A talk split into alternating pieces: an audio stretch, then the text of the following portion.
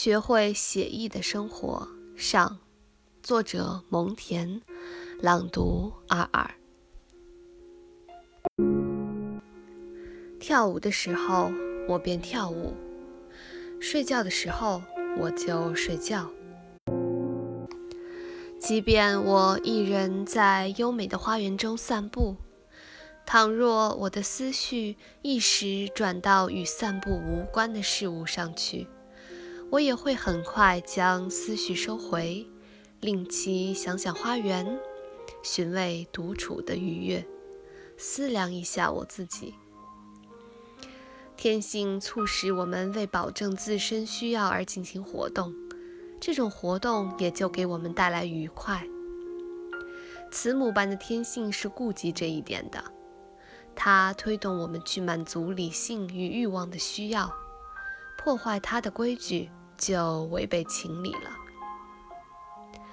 我知道凯撒与亚历山大就在活动最繁忙的时候，仍然充分享受自然，也是必须的、正当的生活乐趣。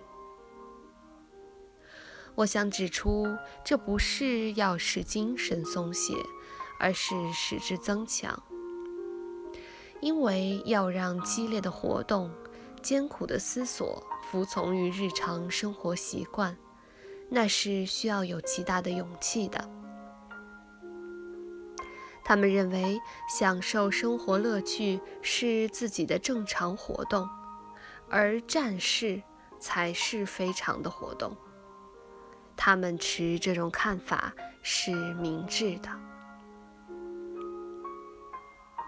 大家好，我是你们的主播二二。